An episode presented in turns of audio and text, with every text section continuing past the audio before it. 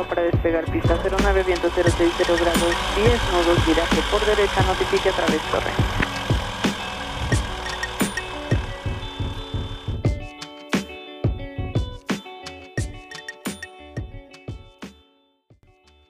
Hola, bienvenidos a un nuevo episodio de Latin Pilot Podcast.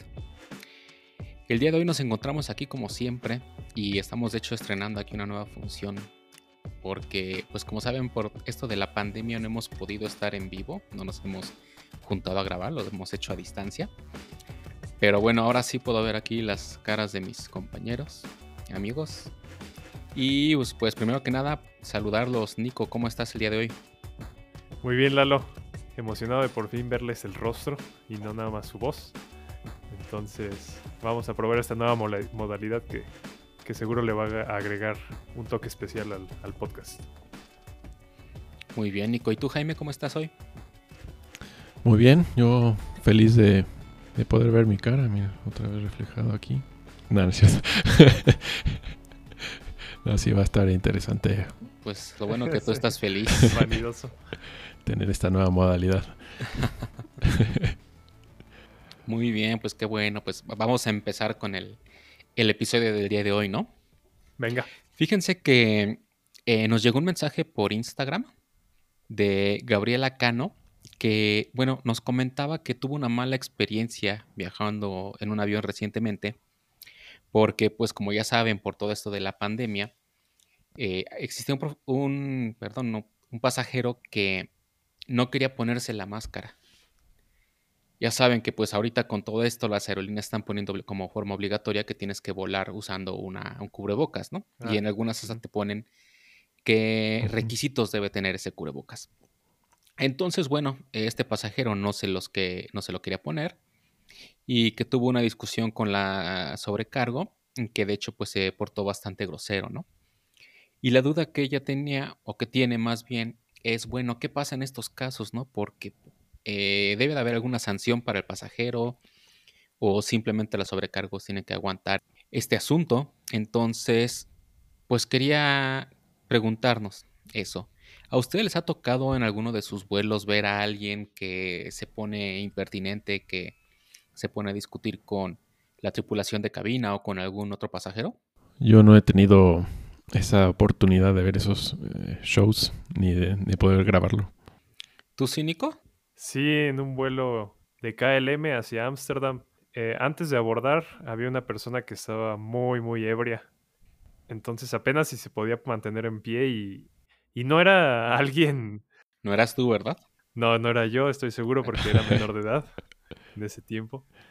Y no se podía casi poner de pie y yo creo que tomó alcohol para agarrar valor y poder subirse al avión. Tal vez le daba miedo volar y los policías lo detuvieron y al final no lo dejaron abordar el vuelo, pero sí estaba muy borracho. No, estaba agresivo ni nada, eh, nada similar, pero sí estaba muy, muy ebrio para siquiera seguir las, las instrucciones de, de los guardias o de las sobrecargos. Eso es algo muy común, de hecho, que algunos pasajeros se embriaguen antes de subir al vuelo. Muchos es porque les da miedo volar, entonces eh, creen que pues si empiezo a tomar desde antes, el miedo se me va a ir, ¿no?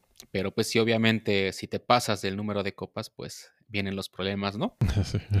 A mí en lo personal nunca me ha tocado así ver algún desperfecto, ya sea en el abordaje o dentro del avión, pero sí me he enterado de muchos casos, ¿no? Y principalmente, pues, por alcohol principal.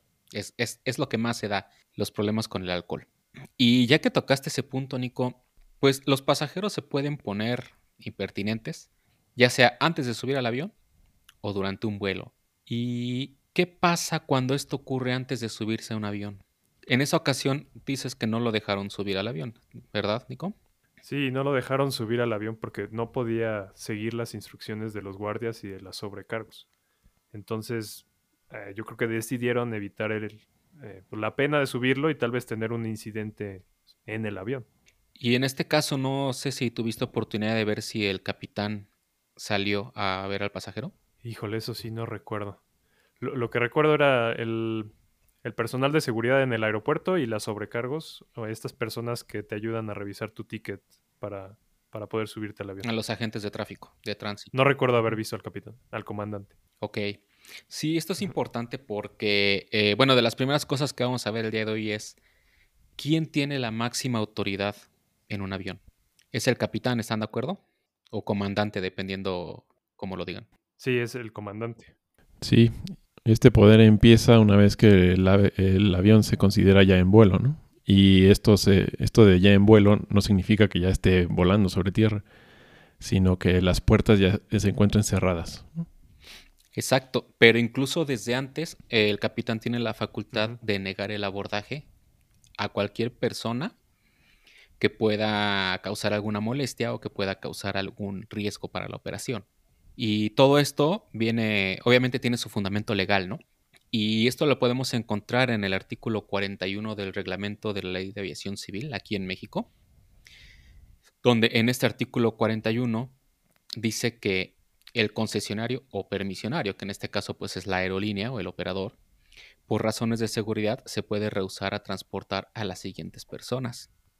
Y en el inciso 2 precisamente dice que a las personas que por su conducta o estado de salud requieran atención especial o causen notoria incomodidad o molestia a los demás pasajeros o tripulación, o que constituyan peligro o riesgo para sí mismos o para otras personas y sus bienes a bordo. Desde aquí ya está diciendo la ley que se puede negar el abordaje. Y como pasó en ese caso, Nico, puede ser que la misma, los mismos agentes de tránsito junto con los elementos de seguridad digan no sube. Pero en determinados casos, cuando está medio que no se puede decidir si sube o no sube, quien toma la última decisión es el capitán de la aeronave. Es la máxima autoridad. Exacto. Y ya después, ya una vez que pasó el abordaje, se considera en vuelo ahora sí desde que se cierran las puertas, ¿no? Hasta que se abren las puertas en el lugar de destino o donde el avión aterrice. Y si hay una emergencia, Si hay una emergencia, donde el avión aterrice y se abran las puertas. Si hay una emergencia y el avión, pues desafortunadamente se destruye, pues ya no. ya no importa la autoridad, ¿no? Exacto.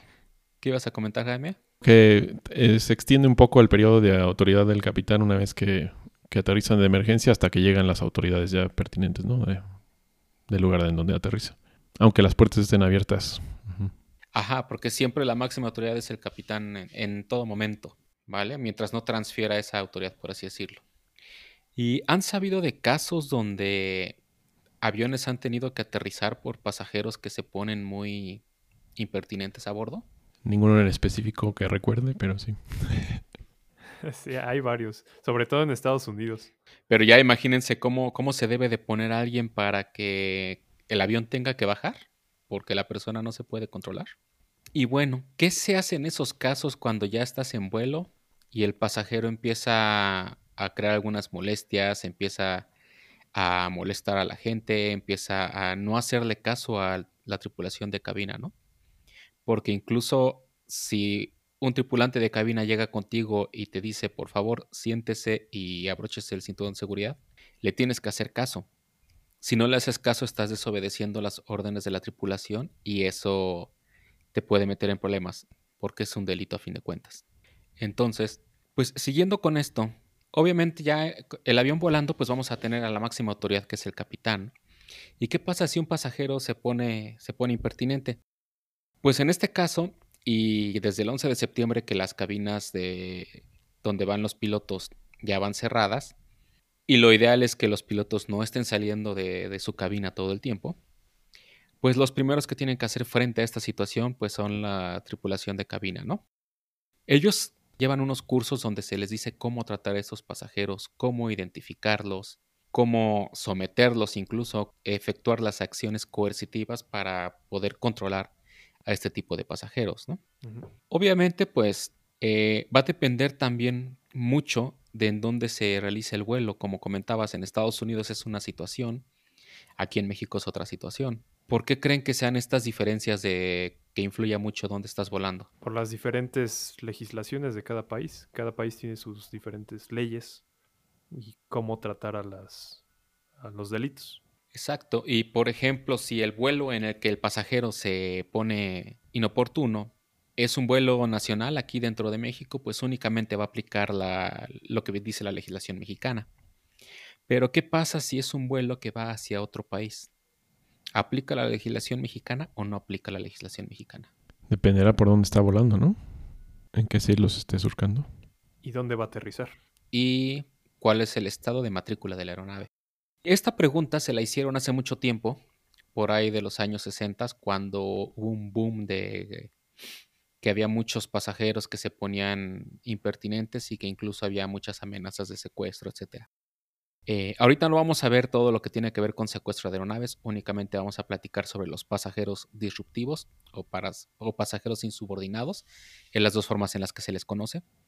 Y precisamente como en aquel entonces se preguntaron, ok, si voy de un vuelo México-Estados Unidos, ¿quién juzga al pasajero? ¿Quién se encarga del pasajero? ¿Qué autoridad? Y entonces varios países se unieron y se firmó el Convenio de Tokio de 1963.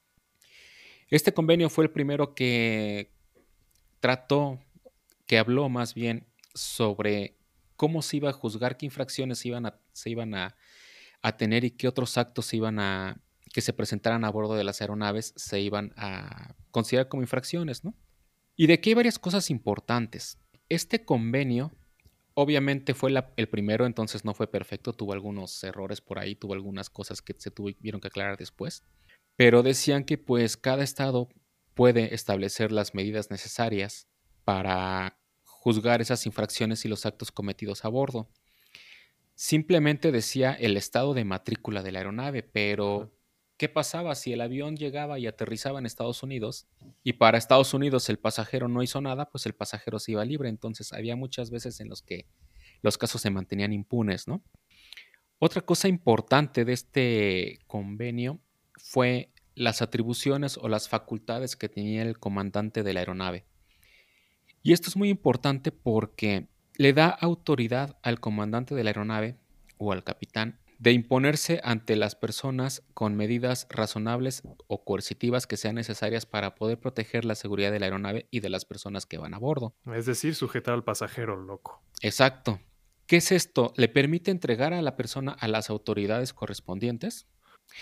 Ahora bien, el capitán puede solicitar a la tripulación y autorizar e incluso puede exigir que ayuden para poder controlar al pasajero que, le, que lo sometan, que lo amarren al asiento, que sí se ha llegado a dar, etc. Y si otros pasajeros quieren ayudar, el capitán lo puede autorizar, más no puede exigirle ayuda a otros pasajeros. Exacto, no te puede obligar. ¿Sale? Si a ustedes algún día les toca esta situación y se quieren ofrecer, lo pueden hacer únicamente autorizado por el capitán. Pero si el capitán llega contigo, Jaime, y te dice, oye, Jaime, necesito que sometas a esta persona que está haciendo escándalo. Que pesa 200 kilos y es musculoso.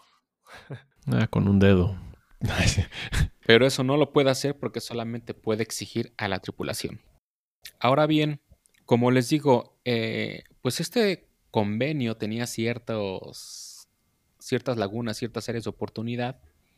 Y fue entonces cuando, unos cuantos años después, dígase bastantes años, salió el protocolo de Montreal del 2014 que corregía o llenaba esos espacios, esos vacíos que existían en el, en el convenio de Tokio de 1963. Y entonces aquí sí, si tú vas volando de México a España, por ejemplo, y se pone el pasajero muy impertinente, el capitán al llegar a España por medio del control del tránsito aéreo debe notificar que trae un pasajero a bordo y que solicita que haya intervención de autoridades para que se lo lleven, ¿no?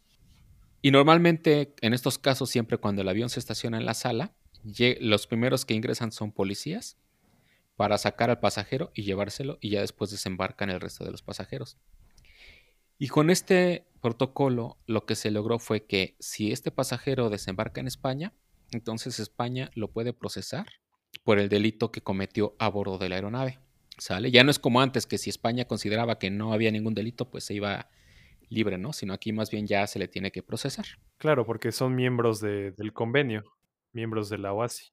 Qué bueno que lo mencionas, Nico, porque si el avión aterriza en un estado que no es miembro de la OASI, ahí no aplica ninguno de estos convenios y ningún tratado y pues simplemente es de acuerdo a la autoridad local.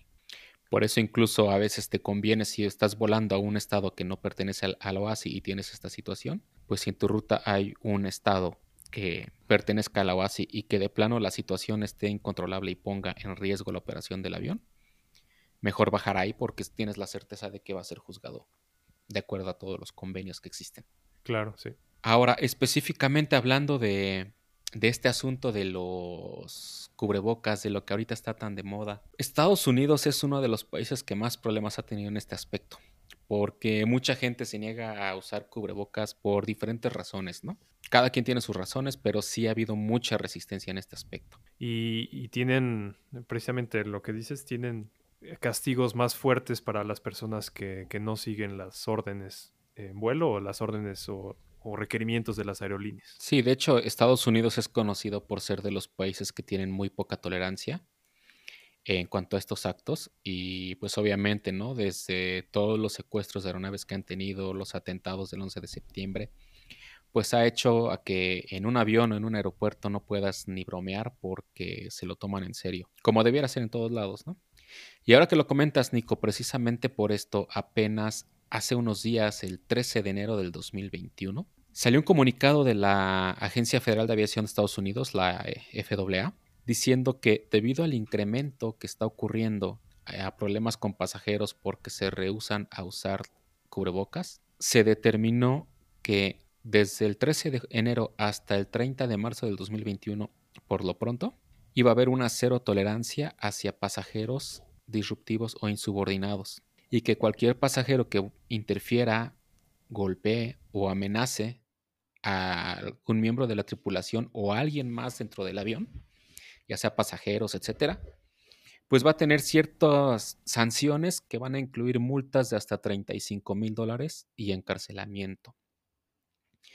Entonces imagínense que por ponerse terco de no ponerte un cubrebocas, te multen con 35 mil dólares, ¿no? Y luego también estaban diciendo que, que, te podían poner en la lista de no volar, ¿no? De la aerolínea. Claro, la famosa no fly list, ¿no? Pues sí. Precisamente. Y esto es en todos lados. Todas las aerolíneas tienen sus propias eh, listas. La lista negra de no, no puedes volar. Ajá. En algunos casos te, te limitan de volar en Delta, ¿no? Y ya, no puedes volar en tu vida otra vez en Delta. Pero en algunos otros casos, cuando ya es algo más serio, pues te ponen en la no-fly list de la autoridad, ¿no? De la FAA. Y, y aunque no lo crean, pero si ustedes compran, están en esa lista y compran un vuelo y van a abordar un vuelo de Querétaro hacia Dallas, por ejemplo. Digo, desde que compras el boleto, se dan cuenta y sale la alerta, ¿no?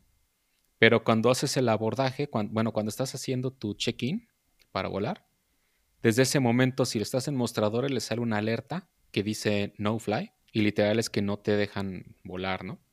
Y sobre todo con Estados Unidos, que sí tiene un control muy estricto. Estados Unidos sabe los pasajeros que van a llegar a su país en tiempo real, sabe, tiene los nombres, todos sus antecedentes y todo, para precisamente para evitar algún, algún atentado o que suban personas que no deben volar, ¿no? Entonces, pues sí, sí es mucho por no ponerse un cubrebocas, ¿no? Es una, un castigo muy, muy grande, pero también te obliga a usarlo. Creo que es necesario ese, ese castigo. Digo, ya si le buscas ahí en YouTube, no sé si han visto que hay videos, incluso hace tiempo hubo un caso en un Volaris que el pasajero antes de despegar se puso loco y abrió la puerta de emergencia y se salió, estaba caminando sobre el ala. No sé si lo vieron. Ah, sí.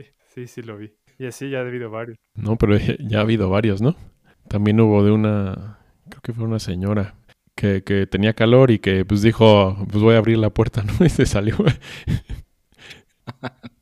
Como que cada vez la gente está más loca, no sé qué pasa, pero sí está siendo muy frecuente.